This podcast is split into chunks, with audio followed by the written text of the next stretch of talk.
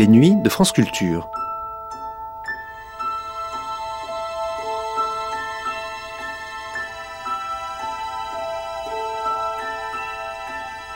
Les nuits de France Culture. Une mémoire radiophonique. Naples, de la canzonetta à l'opéra, c'était le titre de la série en cinq volets que proposait en 1990 Pascal Lismonde dans Euphonia. La troisième de ces émissions était intitulée La Gata Cenerentola, Amour, sexe et métamorphose. On y retrouvait le compositeur et metteur en scène napolitain Roberto De Simone, qui, en 1976, signait La Gata Cenerentola, une pièce théâtrale et musicale inspirée par un conte du XVIIe siècle du poète napolitain Giambattista Basile. Roberto De Simone disait en quoi sa chatte Cendrillon était de sa part une tentative de faire revivre une tradition du merveilleux relevant de l'imaginaire collectif napolitain par la création, la réinvention, c'est-à-dire autrement qu'en perpétuant ou imitant le répertoire populaire ou le bel canto classique. Des poèmes les plus anciens, des figures archaïques jusqu'à la Gatta Cenerentola, en passant par l'âge d'or de l'opéra napolitain et des castras, cette émission déroulait les fils magiques, amoureux et sensuels, dont sont tissés les songes et les chants napolitains depuis les temps les plus lointains. Outre Roberto De Simone, on y entendait les écrivains Domenico Rea et Dominique Fernandez, ainsi que l'historien de l'art Cesare De Seta.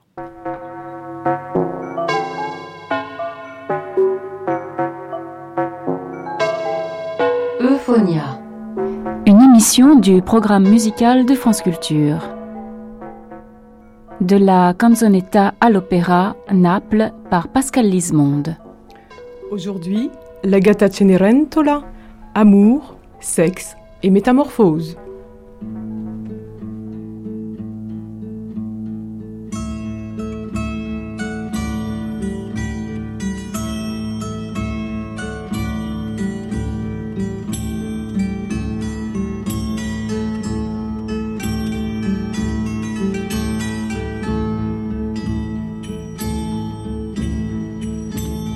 Des chansons, c'est Cupidon, qui était poète et chantait il y a des siècles. Celui qui sait l'histoire de toutes les chansons est excommunié. Il y avait dans le temps un livre avec les chansons dessus. Mais maintenant, on les a apprises presque toutes en les écoutant chanter par d'autres. Cupidon était de Naples, et c'était un mauvais sujet. Il en a fait pleurer plus d'une sur les terrasses et dans les cours. Alors, maintenant, il est en enfer corps et âme à cause de ses chansons et de ses débauches. C'était un voyou qui faisait scandale. L'auteur des chansons, c'est Virgile. Virgile vivait sur la montagne de Montevergine. Il composait des chansons que lui dictait une tête de mort qu'il avait toujours près de lui. Virgile était un poète magicien. Cette tête de mort prédisait le futur. C'était la tête d'une vieille femme qui lui avait bien recommandé de ne jamais partir sur la mer. Mais Virgile est tombé amoureux d'une Sicilienne. Il est parti sur un bateau et il est mort en chantant sa dernière chanson qu'on chante encore. Je voudrais devenir poisson d'or pour me jeter dans la mer. Cette chanson et les autres, elles sont dans un livre qui est tombé au fond de la mer. Mais certains les ont apprises en collant un coquillage à leur oreille. Et ils ont pu les apprendre aux autres.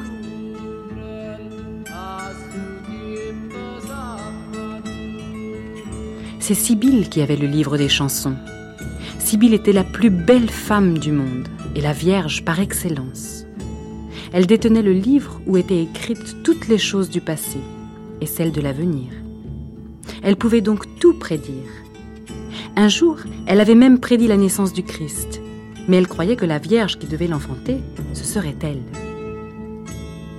Convaincue à tort de cela, elle entendit une nuit les anges qui chantaient pour annoncer la naissance du Rédempteur. Stupéfaite et scandalisée, elle se rendit à Bethléem, où elle vit la Vierge Marie avec l'enfant dans ses bras. La Madone lui tendit la main, et quand Sibylle la Belle fut touchée par la Vierge véritable, Elle devint d'un coup vieille et laide pour la punir de sa présomption. Pour le même péché, le livre lui fut enlevé. Elle fut condamnée à ne jamais mourir et à toujours réciter par cœur les chansons du livre qu'elle n'avait pas su interpréter pour elle-même. Et cela jusqu'à la fin du monde où, après avoir expié sa peine, elle redeviendra jeune et belle, sans doute comme avant.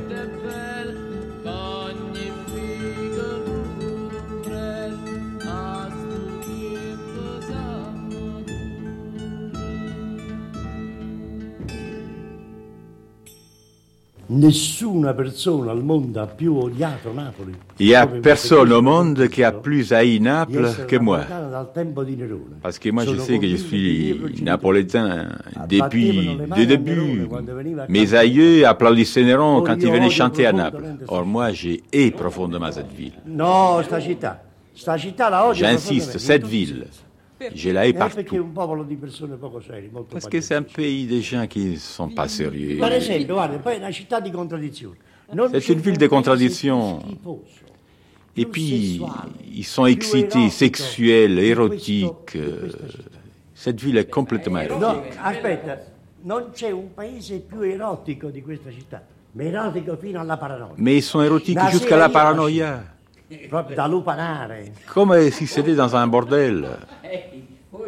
Ed è una scienza innata. Et c'est une science innée. Parce que tout ce qui existe sur le sexe euh, sur la planète, e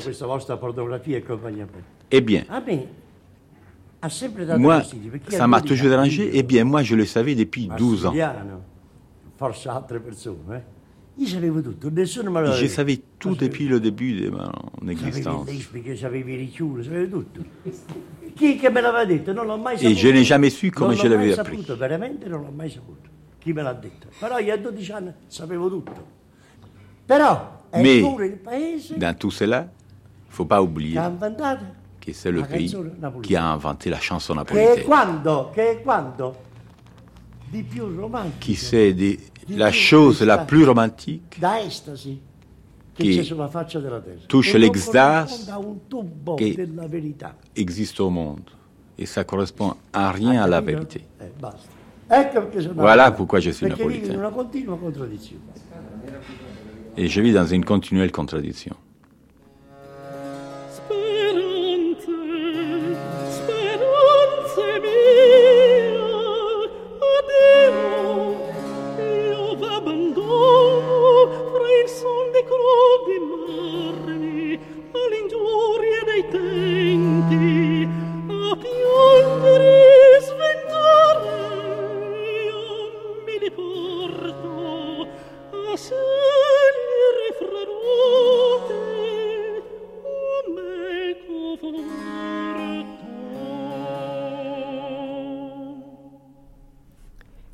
Concède ce droit à aucun étranger.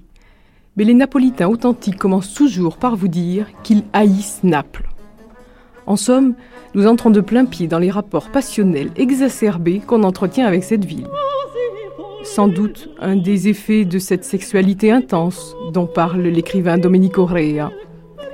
Lui que vous venez d'entendre, c'est une des figures de la ville. On l'imaginerait volontiers au fond de la grotte de la Sibylle de Cume, en train de lancer des imprécations contre cette ville marâtre, mère dénaturée, qui abandonne ses fils à la rue. Ces rapports d'amour-haine, cette sexualité exacerbée, sont une constante dans l'histoire et la culture de Naples, avec un caractère bien particulier.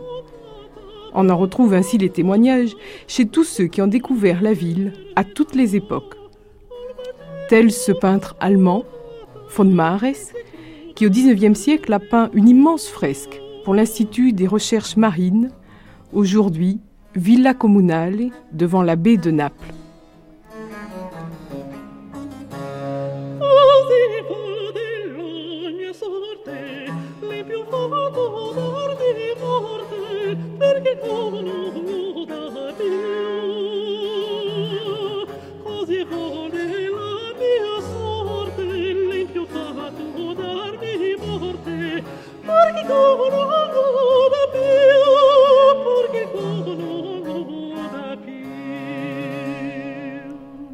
Cesare De Seta.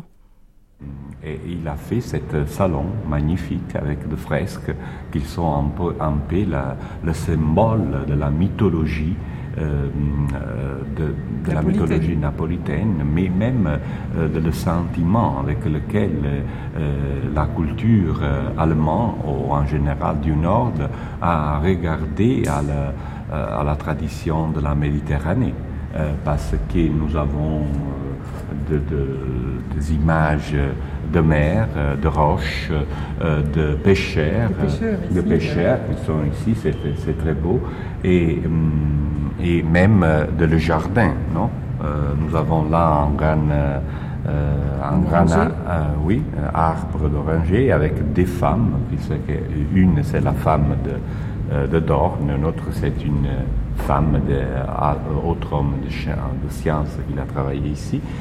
Mais dans cette fresque aussi, il y, a, aussi une autre chose qui me surprend, parce que vous, Cesare Dicet, vous parliez donc du regard des hommes du Nord sur, le Sud, sur la Méditerranée, mais il y a par exemple dans cette fresque ici au fond, on voit ces, pêcheurs en train de pousser un bateau vers la mer. Apparemment, ils sortent d'une grotte et euh, les deux pêcheurs, l'un est complètement nu, l'autre à moitié. Il y a aussi cette fascination pour la, pour la beauté des corps et pour la, une sorte de, liberté, de, pour même une forme d'érotisme aussi que, oui, que l'on retrouve très fortement. Euh, euh, très forte et, c'est une mélange, je crois, surtout avec la culture allemande, avec le problème de la homosexualité, qui est très lié, euh, sont le même an qu'il arrive euh, en, Naples et après ils partent pour Capri et après encore euh, pour Taormina von Gleden, qu'il est le baron von Gleden, non? Qu'il a fait magnifique photo de, de jeunes filles en flair, tout c'est une documentation extraordinaire de ce euh, euh, rapport avec la Méditerranée, l'homosexualité, euh, le problème de la beauté en général et au début d'une culture, en quelque manière, de la décadence, de la décadence en sens culturel. Je ne voulais faire de moralisme.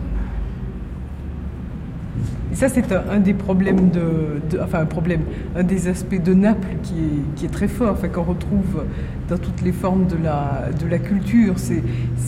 Ambiguïté. Cette, cette, ambiguïté, ces, ces, changements de rôle. C'est le. Bon, Pulcinella est un, est un bon exemple. Et on, le retrouve, mais vraiment dans, dans la chanson. Il y a une, une tradition d'ambiguïté dans le rôle codifié, non?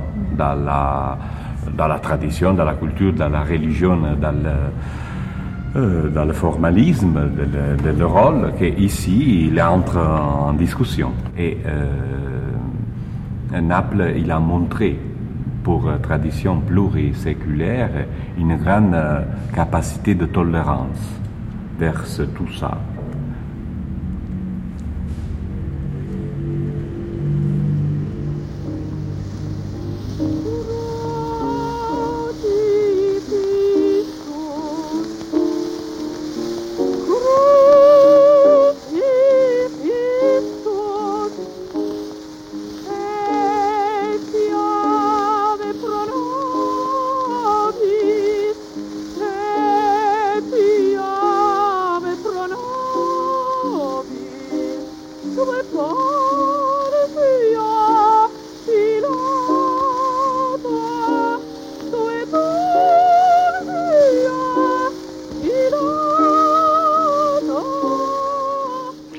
Une histoire sérieuse des castrats, ce serait établir au grand jour que l'Italie n'est pas une école particulièrement recommandable de vaillance masculine.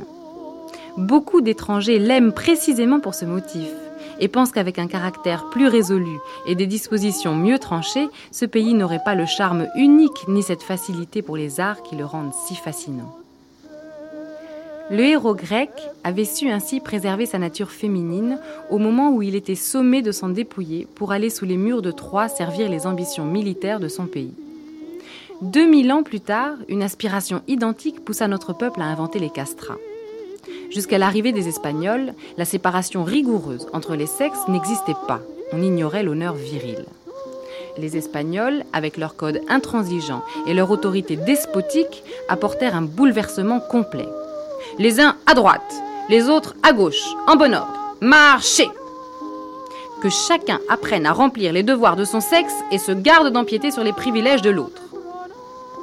Comme Achille, sommé par ses chefs de prendre congé de son adolescence, c'est Naples, c'est l'Italie tout entière qui fut appelée à devenir adulte au début du XVIIe siècle, à se diviser en hommes et en femmes selon une coupure aussi nette, aussi dramatique que celle que Platon a décrite dans le banquet.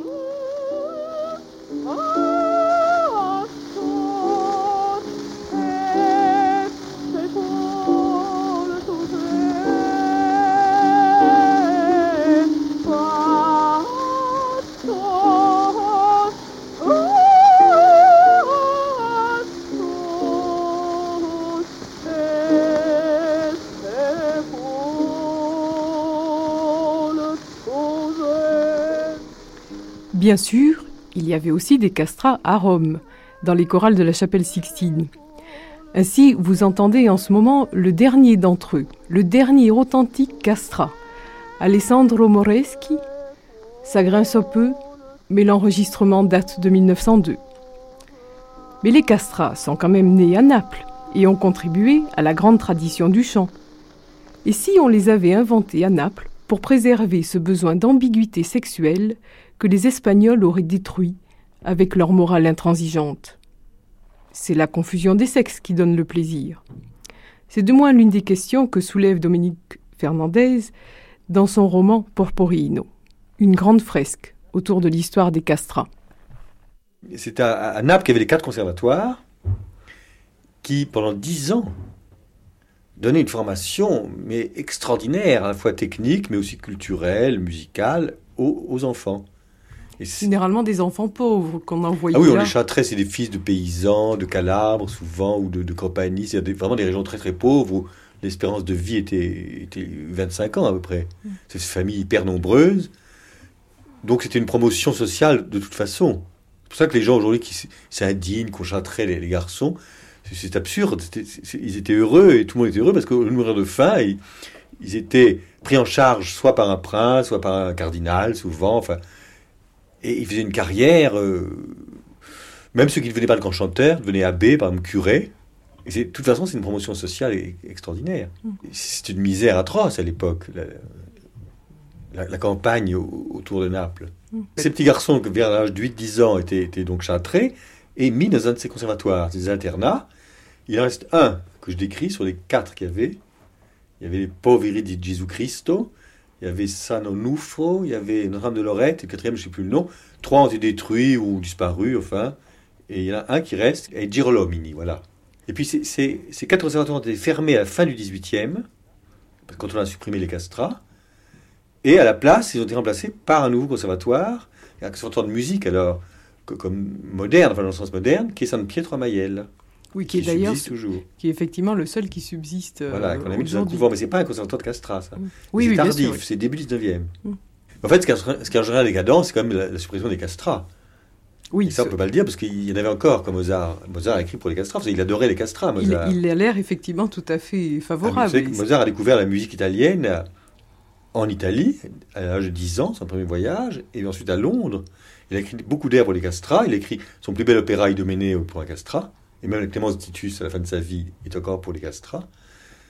Et les premiers opéras Mithridate et Lucio Silla sont écrits pour des castrats. Et on sait, d'après ses lettres, qu'il adorait les castrats. Vous savez, je crois que on ne sait plus ce que c'est que chanter aujourd'hui. C'est Stendhal qui l'a dit depuis que les castrats ont disparu. Aucun chanteur ni chanteuse aujourd'hui n'approche de, ce que c'était que l'art des castrats. Ce sont des voix de soprano. Oui, mais c'était des voix d'enfants, des voix blanches, mais avec le coffre de l'homme. Donc ce qui peut s'approcher, c'est les voix blanches des enfants anglais, par exemple. Seulement, ils n'ont pas de coffre, c'est mince. C'était une voix de... de... Et pas, c'est pas une voix de femme, parce qu'une voix de femme est beaucoup plus charnelle. C'est une voix blanche, un peu asexuée, mais avec un coffre d'homme. Et d'après tous les témoins, que ce soit Stendhal, Casanova, enfin, les musiciens, les compositeurs eux-mêmes, c'était prodigieux. Alors leur, technique aussi était prodigieuse. Aucun chanteur aujourd'hui, Farinelli, on sait par exemple qu'il pouvait trier sur, trois octaves en descendant. Je ne sais pas ce que vous comprenez ce que c'est. Trois octaves en triant sur chaque note. Et en faisant battre la, luette, vous savez, pour faire comme ça. personne, ni Calas, ne peut approcher de ça fait deux octaves, je crois, d'extension vocale seulement. Mm. Tout ça parce que pendant dix ans, pendant, tous les jours, tous les jours, ils faisaient des exercices, les mêmes exercices. C'était prodigieux. C'est ça qu'on oublie. Il ne s'agit pas de châtrer seulement pour conserver une jolie voix. Il s'agit de. Il y avait une éducation musicale fantastique à Naples. Il s'agissait bien d'exercice. Le plaisir, oui, le plaisir le plus vif montait des profondeurs de nos corps et se répandait par nos gorges en notes cristallines qu'elles chantournaient à ravir. Les sons, non plus simples vibrations des atomes ébranlés dans l'espace, mais chaude matière et vivante émulsion, avaient l'épaisseur de la crème, la transparence de l'opale, le velouté du damas, le panache du jet. Les chanteurs non coupés se contentent de les souffler hors de leurs poumons, d'où ils prennent leur vol en légères arabesques. Moi, je les sentais, comment dire, remuer sous ma langue, mollir dans le suc des muqueuses, se colorer aux roseurs du palais, tiédir contre l'ivoire des dents se gonfler enfin et s'épanouir à l'approche des lèvres. Aussi pur que les sons émis par la plus éthérée des gorges féminines, il possédait en outre une consistance, une rondeur, quelque chose de pulpeux et de moelleux, comme un poids de chair mêlé indissolublement à leur transparence. Et à qui pourrait s'étonner de trouver dans une voix humaine des qualités d'une telle sorte? Je répondrais que les voix ordinaires, en effet, sortant de la poitrine où elles sont confinées dans la cage thoracique, s'échappent de la bouche aussi impalpable que l'air dont elles tirent leur volatile substance. Tandis que la voix du castrat, étant par la force des choses son unique organe d'émission, se trouve tout imprégné de cette sève qui n'a pas d'autre issue dans son corps. Elle draine avec elle, outre l'air des poumons, la lourdeur de ses membres, l'odeur de sa peau, la fécondité méconnue, enfouie dans ses parties mortes. Son gosier produit non seulement une expiration pulmonaire, mais un acte complet d'expulsion. Ce qui donne aux femmes, renversées dans leur fauteuil et pâmées en nous écoutant, l'impression qu'elles font l'amour avec nos voix.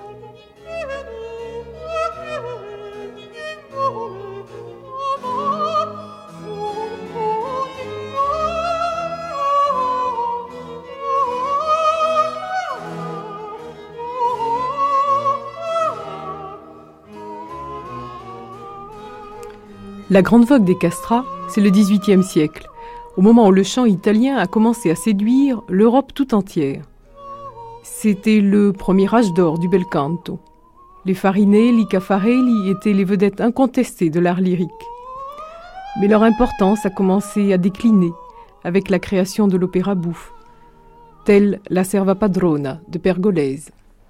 C'est le premier opéra bouffe qui a apporté une, exigence de réalisme et de vraisemblance. C'était le, peuple, par exemple, ou que ce soit des dieux ou des rois mythologiques comme Alexandre ou César. C'était le, le, pêcheur du coin, la servante, le notaire. Et forcément, ça a changé même l'art du chant. On ne pouvait plus être drapé, être.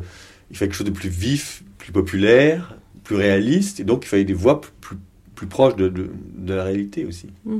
Oui, ça a été en fait la, la fin aussi de, vraiment d'une forme de musique, ah complètement. Mozart, c'est le dernier qui a prolongé. Après, c'était fini. Le romantisme a pris le relais de ce qu'étaient les castrats. C'est-à-dire l'aspiration à, à dépasser les limites imposées par le sexe. parce que dans le romantisme, il y a une espèce de confusion des sexes, une espèce de, d'androgynie. C'est le mythe de l'androgynie, les castrats, quand même. Ni homme ni femme, ou les deux à la fois. Et, mm. et puis l'enfance aussi. Le castrat restait enfant, même dans ses traits, il restait jeune. On voit les portraits de Farinel, ils ne vieillissaient pas, ils étaient soustraits au temps, en quelque sorte. Et il semble aussi que ce, justement ce, mythe de l'androgynie, c'est quelque chose qui correspond tout à fait à, un certain aspect de l'âme napolitaine aussi, du caractère oui, napolitain. Parce qu'aujourd'hui, il y a, y, a, y a, ce mythe de l'androgynie dans le... Il y a un personnage qui s'appelle le Féminiel à Naples, qui est dans les quartiers populaires, c'est un homme qui, qui, vit en femme et qui est admis par le quartier, qui s'habille en femme, qui va faire le marché, ce qui pour les Napolitains, c'est la déchéance pour un homme napolitain. Il fait le marché, il fait la vaisselle, il coud, enfin, il fait les travaux des femmes, il s'habille en femme et, on le respecte. Dans ce pays macho, c'est un mythe, c'est certainement la, la, continuité du mythe du castrat.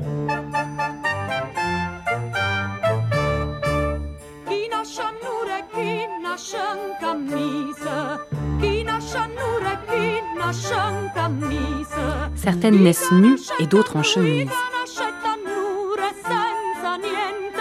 Moi qui suis née nue, dépourvue de tout, j'attends que pour moi tourne un jour le vent.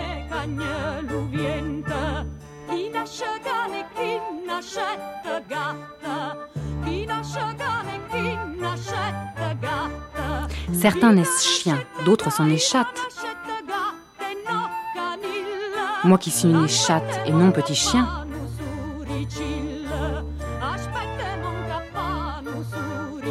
J'attends le moment de prendre souris.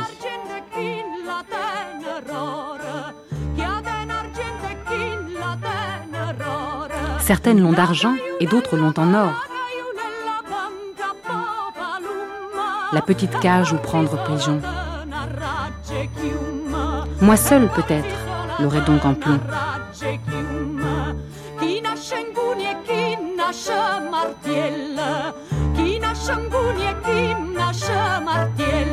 Certains naissent enclumes et d'autres marteaux.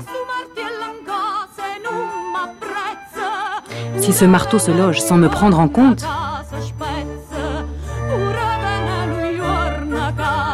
pour lui viendra le jour où il se rompra.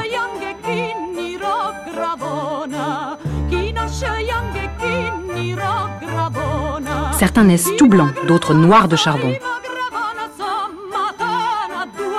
Moi, je suis de charbon, mais qu'est-ce que tu verras?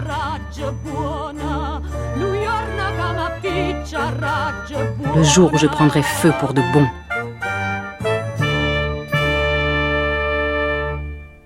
Et les Feminielli, survivants symboliques des castrats, se transforment à leur tour en chattes cendrillonnes. À Naples, nous sommes toujours au royaume des métamorphoses. La Gatta Cenerentola, c'est l'héroïne d'un conte du napolitain Giambattista Basile, qui au XVIIe siècle a écrit tout un recueil de fables, une merveille de baroque et de métamorphose. C'est cette référence que le compositeur Roberto De Simone a reprise pour créer en 1976 cette Gatta Cenerentola, qui est sa première œuvre théâtrale. Le thème est issu de mythologies archaïques relatives à des divinités qui sont à la fois femmes et chattes. Dans son œuvre, Roberto de Simone veut rendre visibles les contenus magiques, symboliques des chants traditionnels. C'est l'aboutissement que depuis il a largement développé de toute une démarche. Poi negli anni 66-67 eh, ehm, Dans les années 66-67, Ehm, il folk revival au moment della grande mode du folk. che aveva avuto già il suo momento di grande qui avait déjà successo in Inghilterra eu son moment de gloire en Angleterre e anche avec in Lomax in altri, in altri posti eccetera in Italia. aussi en France et aux il États-Unis. movimento veniva proposto en Italie aussi. da vari gruppi come il nuovo on canzoniere le eccetera, i retrouvait dans eh, différents pro- groupes comme les Nuovo Canzonieri una, ehm, eh, una riproposta qui proposait une redécouverte.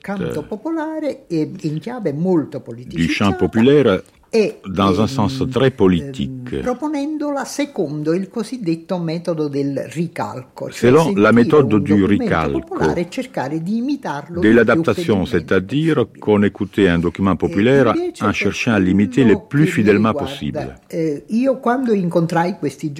En fait, en ce qui me concerne, quand j'ai rencontré ces un jeunes de la nuova Compagnia del Canto Popolare, di je cherchais à queste- faire une forme di de queste, revival eh, complètement teorie opposée. sulla riproposta del folk, cioè Pourtant, eh, sulla coscienza che du fait nessun euh, canto qu'aucun chant popolare populaire può ne peut essere être riproposto reproposé esattamente com'è perché in dans sa teatro forme manca initiale, l'elemento ripetitivo car dans della le théâtre, ritualità della on ne collettività retrouve che pas si l'élément mostra. a répétitif questo livello euh, io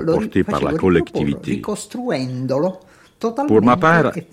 ricostruendolo Pour ma part, j'ai préféré faire une redécouverte complète des thèmes ehm, de l'univers populaire.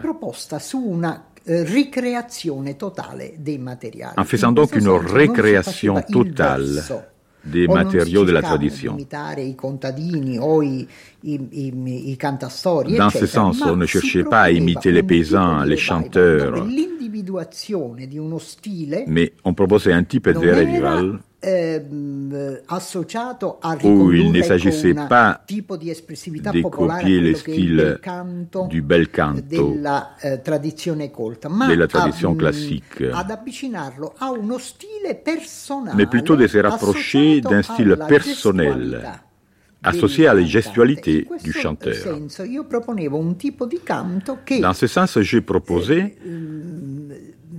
donc un type de chant qui pourrait se définir comme somatisé, c'est-à-dire vraiment reconnaissable, identifiable par les sons, en accord avec la gestualité du personnage, ce qui nous ramenait à la véritable essence de l'espressione popolare. Ehm, per quel che riguarda la differenza tra questo tipo di operazione la, eh, la, la, la canzone napoletana. Quant à la différence entre ce type de travail et la chanson napolitaine, on peut très bien comprendre. La chanson napolitaine est un phénomène très complexe lié eh, à des grands poètes comme Di Giacomo, des grands musiciens comme Tosti ou encore Italia de Leva. Eh, tantissimi, eccetera, ma, eh, oppure di altri autori, anche. Aussi d'autres auteurs littéraires. Ma che si basa su una tradizione di se base sur la tradition d'une émission vocale complètement différente du style du chant populaire, authentique et donc eh, alla quale ho, ho partecipato io. Du travail que j'ai réalisé. Il problema del, mm, Je dirais que par la suite, les questions de la mise en scène des problématiques liées au monde populaire eh, m'ont conduit à abandonner la simple reprise musicale eh, et qu'alors j'ai tenté de proposer à la connaissance d'un vaste public. mm, le côté visionnaire, l'imagination d'une culture populaire, c'est-à-dire eh, ainsi est née la chatte Cendrillon, qui est une tentative pour faire revivre une tradition du merveilleux relevant de l'imaginaire collectif. C'est une invention totale, mais avec une attention particulière à l'imaginaire collectif, non pour en faire une adaptation, mais en le réinventant complètement.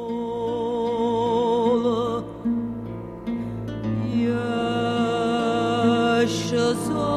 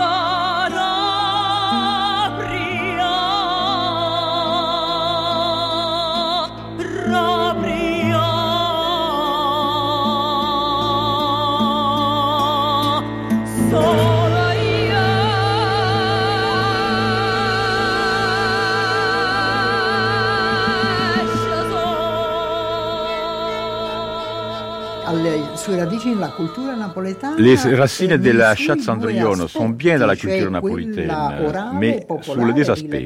La tradition orale, populaire toujours vivante, et celle des origines littéraires, de la tradition euh, écrite. Ma per esempio la, la gatta è anche una, una donna che... Mais la chatte, c'est aussi une figure féminine très importante. Certes, c'est la personnification de la tradition elle-même. Ecco perché la, la visualizzazione Disons que c'est la visualisation d'une tradition. Della Le personnage de la gatta et la tradition elle-même. Ecco, il, il, può avere riferimenti con le figure mitiche delle antiche dee oppure della Madonna. Par exemple, les anciennes déesses mères ou la Madonna della tradizione cattolique. Della, della scarpa che, che perde la... Mais il y a aussi l'épisode de la chaussure. Sì, c'è un, anche qui... Cette histoire est associée au, au culte della Madonna di Piedigrotta ou à Naples la Madonna perd sa chaussure. C'est un peu cette histoire que j'ai inventée au théâtre. La, somme, il condensato di tous les mythes et les fables. miti e di tutte le, le, le, le favole della nostra tradizione, della quelle orali e quelle scritte. Orale e écrite. Mais vous pourriez expliquer cette histoire de la Madone de Piedigrotta che, sì. la, che la, la, Madonna perde la sua scarpa. No, eh, la leggenda è stata da me um, rilevata proprio qui. La légende, c'est moi qui l'ai retrouvée à l'église des Piedi Grotta. Eh, la Madonna Où, selon la tradition, la Madonna, lorsqu'il y a des tempêtes amères, abbandona la sua nicchia nella, nella, abandonne l'église, nella, nella chiesa, nella, nella, cappella. E si reca a mare e s'imbarca a mer per proteggere i pescatori. Per proteggere les pêcheurs. Allora, un, eh, una sera, eccetera, c'è stata infatti una burrasca. Lei è andata un soir qu'il y avait une bourrasque. E, e, poi è tornata sull'arena. Elle est partie pour les sauver, puis elle est revenue sur la plage. E allora lei, L'église était toute proche. Poiché stava per sorgere il sole. Et, et alors que le soleil allait se lever, elle s'est attardée. Et de ce fait, a dû rentrer à l'hâte. Elle a perdu ainsi une chaussure sur la plage. Les pêcheurs l'ont retrouvée et ainsi ils ont compris que la Madonna sortait de sa grotte pour aller les sauver. Elle avait laissé le signe de sa présence sur la plage. In réalité, les femmes qui veulent avoir un enfant, au moins dans le passé, avaient recours à ce simulacre en venant à l'église, le simulacre donc de la petite chaussure de la Madonna, comme on disait. cette chaussure des chaussures liée à une vierge est très répandue dans le monde entier. Il y a aussi la chaussure de Bernadette Soubirou à la grotte de Massabielle, où l'on va encore dello zoccoletto di... Le copie de son petit sabot. Di Bernadette.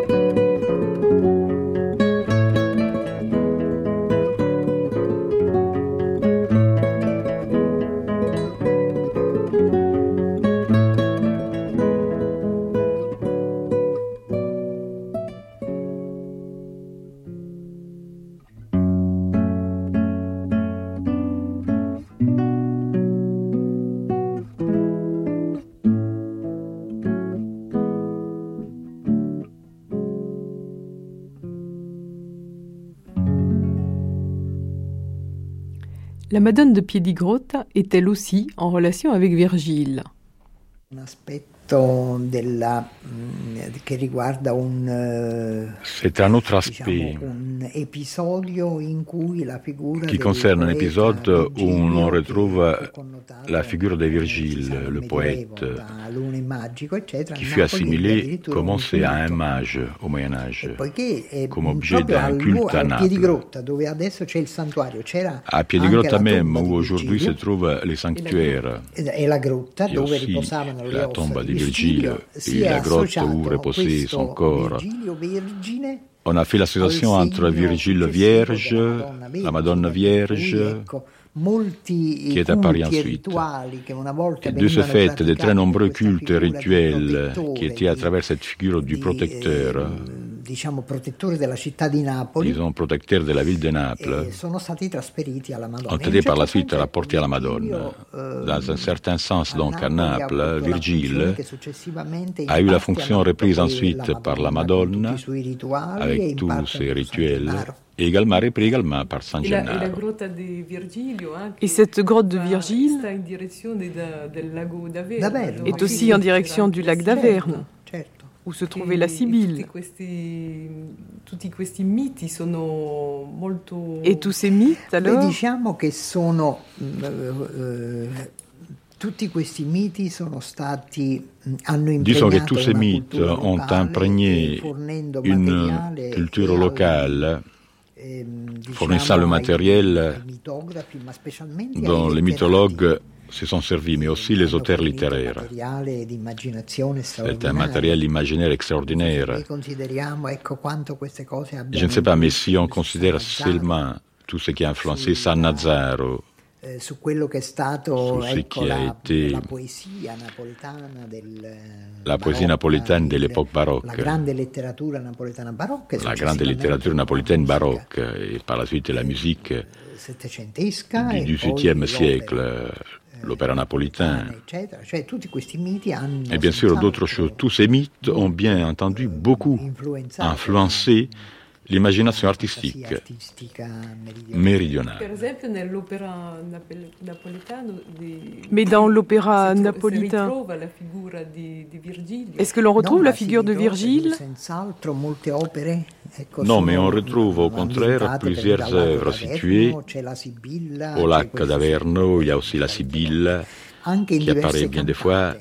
euh, de même, euh, dans certains cantates, on retrouve cette figure très souvent, pas seulement une sibylle, mais toutes les sibylles. Selon certains, elles étaient au nombre de neuf, pour d'autres douze, même quinze. Et on ne sait pas bien celle de Naples est la Sibylle de Cume. À chaque lieu, il y avait une Sibylle. La Sibylle d'Érythrée, celle de Cuma en Grèce, celle de Delphes un peu partout dans la Méditerranée. Et quale sarebbe diciamo, la, la figura no, Et par exemple au XVIIIe siècle, est-ce que l'on retrouve la Sibylle dans la musique? De, nella, legata alla musica, può darsi che non sia una Ma diciamo, diciamo, che praticamente, eh, cioè, così banalmente, in diversi libretti da certains livrets, il, la figura della Sibilla. Elle apparaît cette figura della Sibilla. Opere, per esempio, um, è stata elle apparaît come, in, come, una figura di zingara. Come une bohémienne, come un personnage qui voyage avec les bohémiens c'est la Sibylle.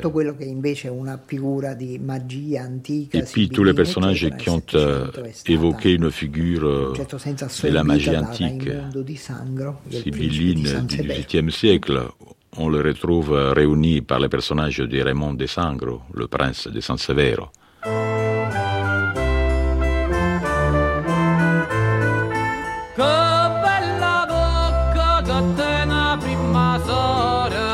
belle bouche de la première sœur.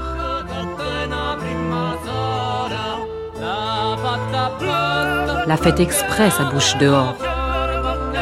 Si belle est la première sœur, que cette bouche, j'en suis fou. Bouche par-ci, bouche par-là.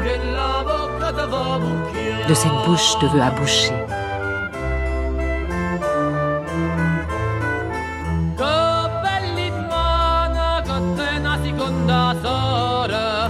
Les belles mains de la deuxième sœur. La fête exprès, ses mains dehors.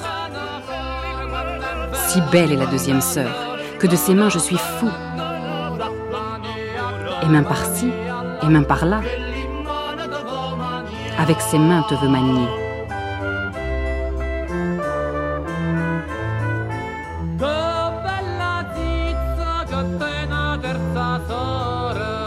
Les beaux tétons de la troisième sœur.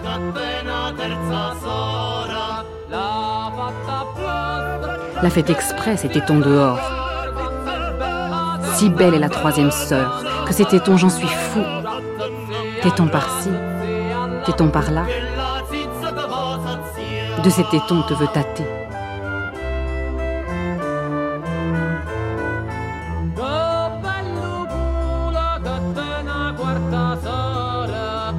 Le beau cul qu'elle a la quatrième sœur.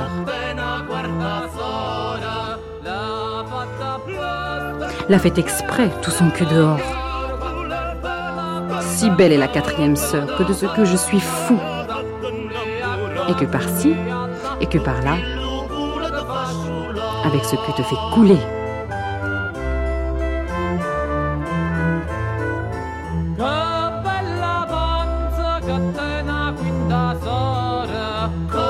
Ventre qu'a la cinquième sœur.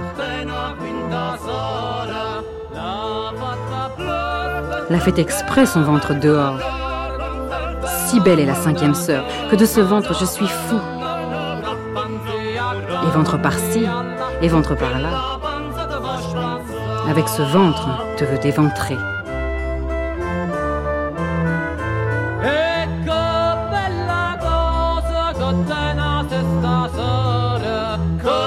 Belle chose de la sixième sœur.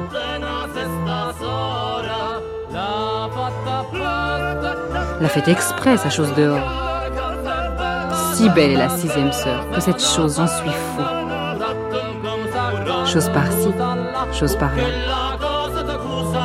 Que cette chose te chosera.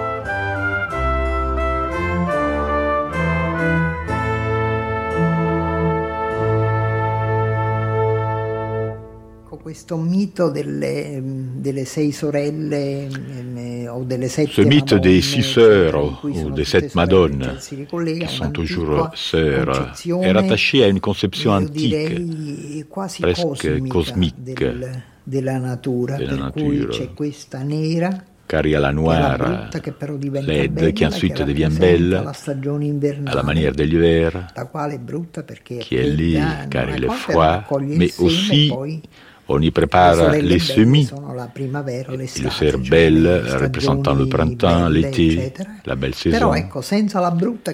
Mais sans la sœur laide qui prépare ce renouvellement du cycle des saisons, ehm, ehm, senza la brutta le belle non potrebbero. ne pourraient pas Questo résister. è un po' diciamo il concetto contadino C'est un peu une conception paysanne du mythe des sept madones di- del mito delle sette Madonne o delle sette sorelle o delle sette Sibille. c'è sempre una che è brutta Il y a e toujours une qui est laide n'è comme e Cendrillon et d'autres qui sont belles. C'est sempre il mondo femminile. Il mondo femminile rappresenta Le monde féminin un'idea di dea femminile souvent che assimilé à l'image d'une se déesse féminine qui accouche d'elle-même à chaque saison. Potrebbe Quand on pense à Naples, contiene On peut aussi imaginer un œuf gigantesque eh, qui contient le ferment de la vie, anche. comme le château de l'œuf, par exemple. Eh, Oui, mais il y a aussi une légende qui dit que cet œuf est proche du point le plus dangereux de l'axe terrestre. De temps en temps, on peut perdre l'équilibre et être précipité dans le chaos. Il y a aussi, le Vésuve. Mais aussi les chaos. C'est aussi la circulation démentielle de la ville.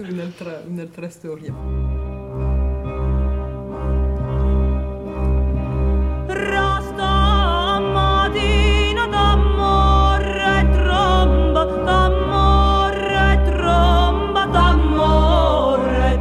Depuis ce matin, trompette, tambour, trompette, tambour.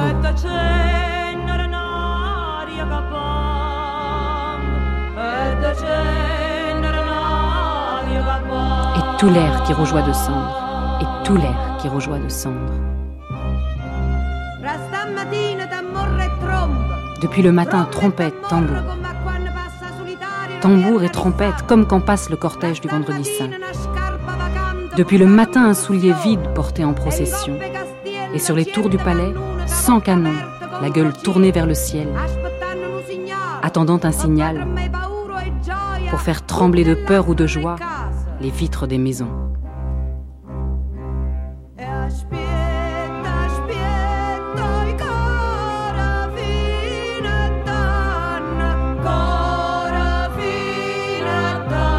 Attends, attends au cœur ce moment cœur ce moment.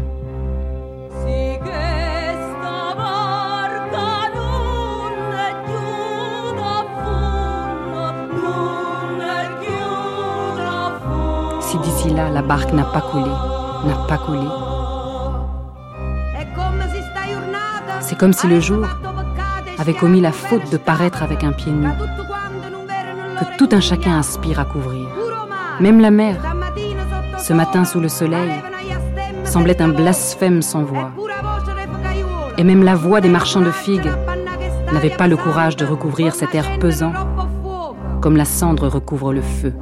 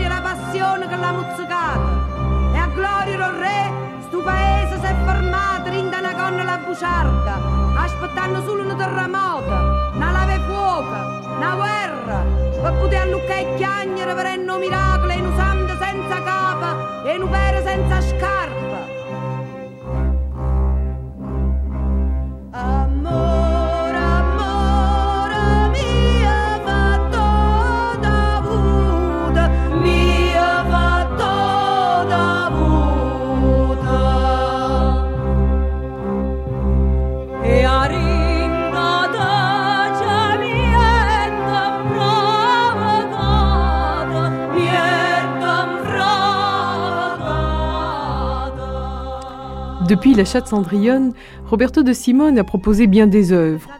Pour mémoire, citons seulement cet opéra bouffe du Jeudi Saint donné à Paris en 1982, une œuvre sur la Révolution confrontant le personnage de Masaniello et celui de Che Guevara en 1989, une Jeanne d'Arc, un malade imaginaire version napolitaine, sans compter de nombreuses mises en scène d'opéra pour Naples ou pour la Scala.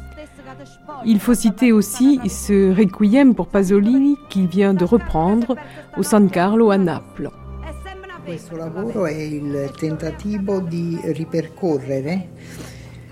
Ce travail se propose de reparcourir la mémoire historique des mondes liés à la figure de Pier Paolo Pasolini, qui représentait ces ferments et ces inquiétudes de la culture italienne entre les années 50 et les années 70, ce serait donc lié eh, à tous les grands mouvements, disons, l'examen de la société bourgeoise sur la fonction de la gauche en Italie. eh, mm, et par ailleurs aussi la fonction de la culture populaire. E et dans un certain sens, ce requiem.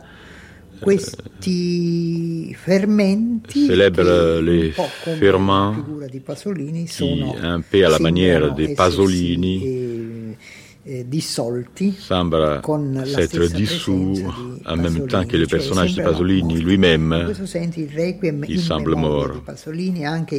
Aussi ce requiem in memoria di Pasolini di tutto quello che un requiem en mémoire de tout ce que nous aurions voulu et espéré au lendemain des années 70 et qui en fait ne s'est pas réalisé. C'est un peu désespéré. Il théâtre può avere oggi se ha de, Disons que dans le théâtre aujourd'hui, c'est la même chose pour la Gatta Cenerentola. On peut tout à fait se rendre compte que nous vivons dans un système qui n'est pas rassurant ni plaisant. Si l'on essaye d'imaginer l'avenir en termes de culture, et par un requiem avec toutes ces grandes traditions, Dies Irae, Agnus Dei, sauf qu'au lieu de structures toutes les parties selon la liturgie, j'ai adopté une liturgie théâtrale. Però la messa vuole conservare il suo Et la messe garde son aspect de parcours religieux. Eh, percorso eh, religioso all'interno di questa cultura. De cette culture. Mh, I riferimenti, ecco, i materiali a cui Même si les matériaux auxquels se réfère il linguaggio si serve di elementi derivati dalla tradizione rinascimentale, dalla musica rinascimentale e nello stesso tempo car le langage reprend des éléments de la tradition Renaissance, en même temps de la culture populaire, mais aussi de la musique rock.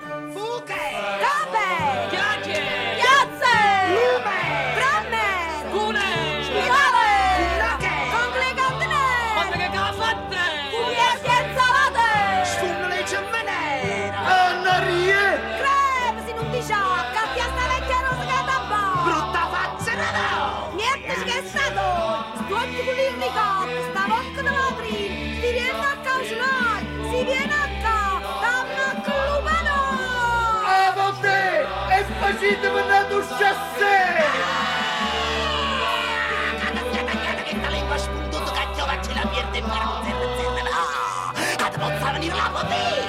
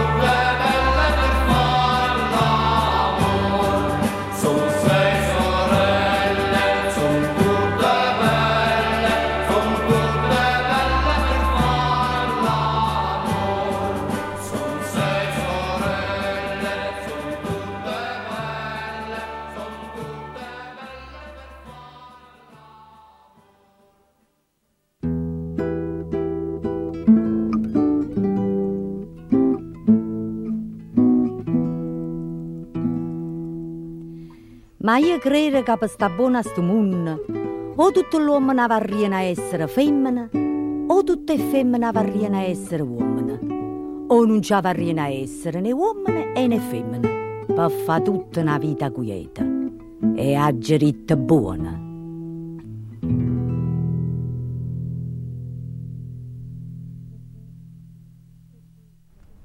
C'était la Gata Cenerentola, Amour, Sexe et Métamorphose, avec Dominique Fernandez, Dominique Correa, Cesare De Seta et Roberto de Simone. Vous avez entendu les sopranistes Paolo Donascimento, Aris Christofelis et Alessandro Mareschi, ainsi que de larges extraits de la Gatta Cenerentola.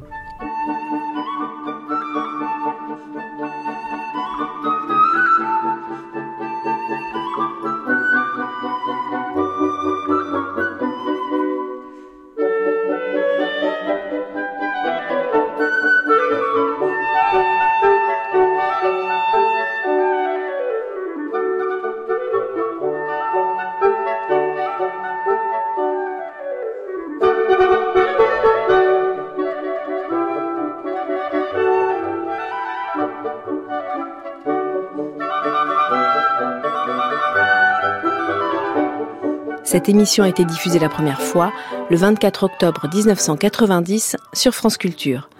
Vous pouvez la télécharger et la réécouter à la page des nuits sur le site franceculture.fr.